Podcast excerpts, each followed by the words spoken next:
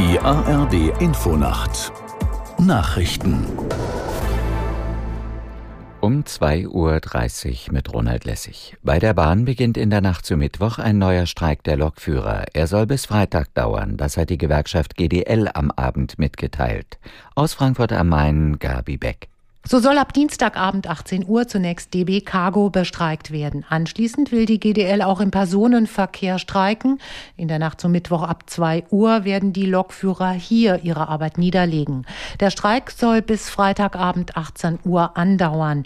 Bei der Urabstimmung vor Weihnachten hatten 97 Prozent der GDL-Mitglieder für unbefristeten Streik gestimmt. Sie fordern weiterhin eine kürzere Wochenarbeitszeit bei vollem Lohnausgleich.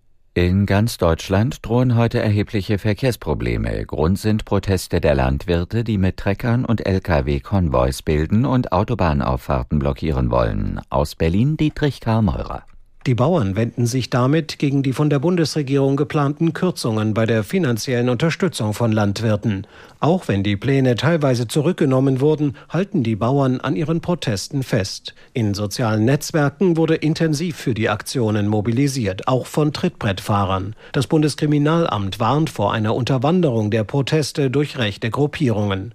Der Präsident des Deutschen Bauernverbandes Joachim Ruckwied grenzte sich erneut ab und rief zu friedlichen Protesten auf auf. Persönliche Angriffe und Drohungen, so wie letzte Woche gegen Vizekanzler Robert Habeck, seien ein No-Go.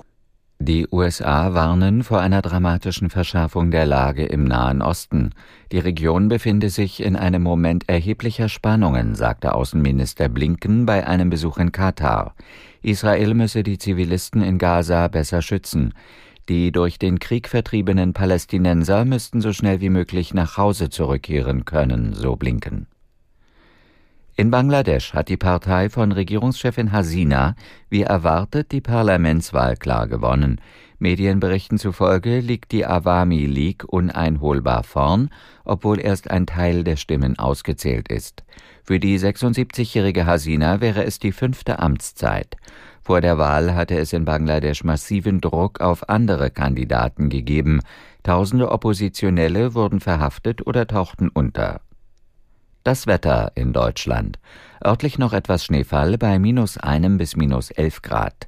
Am Tage vereinzelt Schneeschauer, später Auflockerungen mit etwas Sonne, meist trocken, minus acht bis plus ein Grad. Die weiteren Aussichten am Dienstag heiter an der Ostsee und an den Alpen sind Schauer möglich, minus sieben bis plus zwei Grad. Am Mittwoch im Süden sonnig, im Norden Nebelfelder, minus drei bis plus drei Grad. Das waren die Nachrichten.